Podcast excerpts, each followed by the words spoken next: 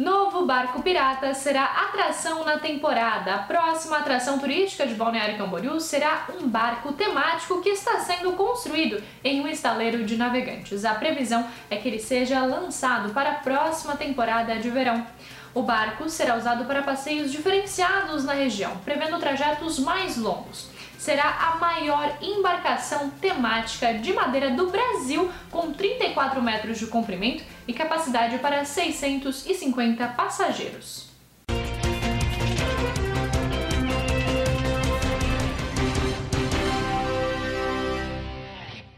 Identificado o ciclista que morreu na Antônio Raio. Foi identificado o ciclista que morreu atropelado por um caminhão na madrugada desta segunda-feira na rodovia Antônio Raio, no bairro Itaipava, em Itajaí.